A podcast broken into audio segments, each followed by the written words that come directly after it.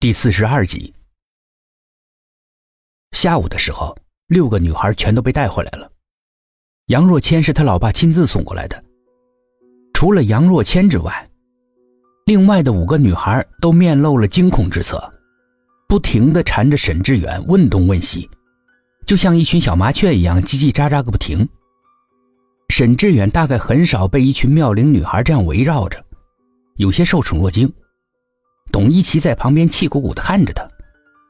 晚上的时候，薛品涵把这些女孩子带到他家郊区的别墅里。别墅豪华的像个皇宫一样，苏应真惊叹不已。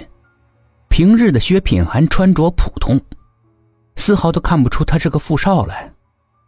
果然是真人不露相啊！薛品涵留苏应真和老杨守第一夜。夜幕很快降临。山山水水全都隐藏在茫茫的夜色里，影影绰绰的，似乎是藏着无数可怕的秘密。天空一洗如碧，干净的不见一丝云彩，密密麻麻的星星布满了整个天空，亮得刺眼，低低的垂在空中，似乎是唾手可得。没有人会留意到月亮，它的光辉完全被星星给夺走了，黯然的躲在树梢的阴影里。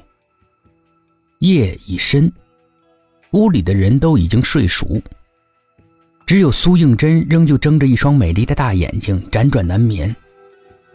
月光如水，透过一层轻纱做的窗帘照了进来，朦朦胧胧的带给了无尽的神秘。窗外树影婆娑，月光在树枝间碎成了一地。苏应真呆呆的看着窗外，树枝摇曳。突然，他仿佛被什么东西给吓到了，猛地从床上坐了起来，惊恐的注视着窗外。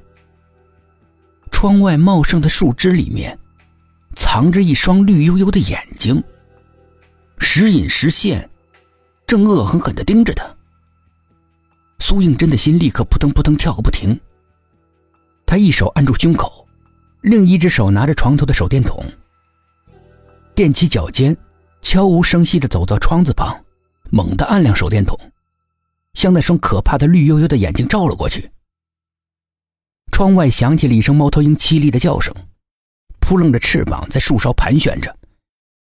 月光仿佛被他给惊动了，不安地透过树枝在地上慌乱地跳跃。听人说，如果有猫头鹰出现的话，那个地方就会死人。那么这里，谁会死掉？一种突如其来的烦躁和心烦意乱钻进了他的心房，说不出理由，就像是龙卷风一样，倏然间席卷而至，让他烦躁不安的在卧室里面走来走去的。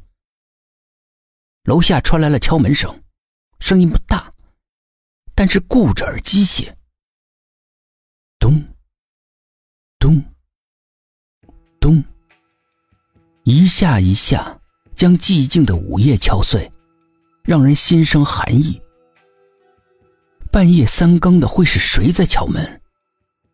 苏应真迟疑了一下，他拿着手电筒，一步一步走下楼，走向大门，站在门边。是谁？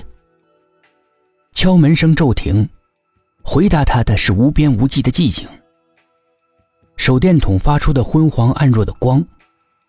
在黑夜之中显得势单力孤，有些胆怯。过了几分钟之后，敲门声仿佛又响了起来，一下一下的撞击着他的心脏。苏应真只觉得头皮发麻，抬起了软软的胳膊，颤抖的手伸向了门锁。门锁在他汗津津的小手里面轻轻的、缓缓的转动着。慢。背后一声响彻云霄的断喝，客厅的灯亮了。苏应真惊得全身猛地一抖，腿一软，血往上涌。他用尽全身的力气才慢慢的转过身来。老杨不知道什么时候站在他身后了，阴云密布的看着他。你怎么这么不懂事儿呢？没有人应门，那就不应该随便开门。说不定外面站的是鬼。老杨从牙缝里面挤出个“鬼”字。那个字被他说的气若游丝，虚无缥缈。苏应真僵直住不动，彻骨的寒意将他层层的包裹住。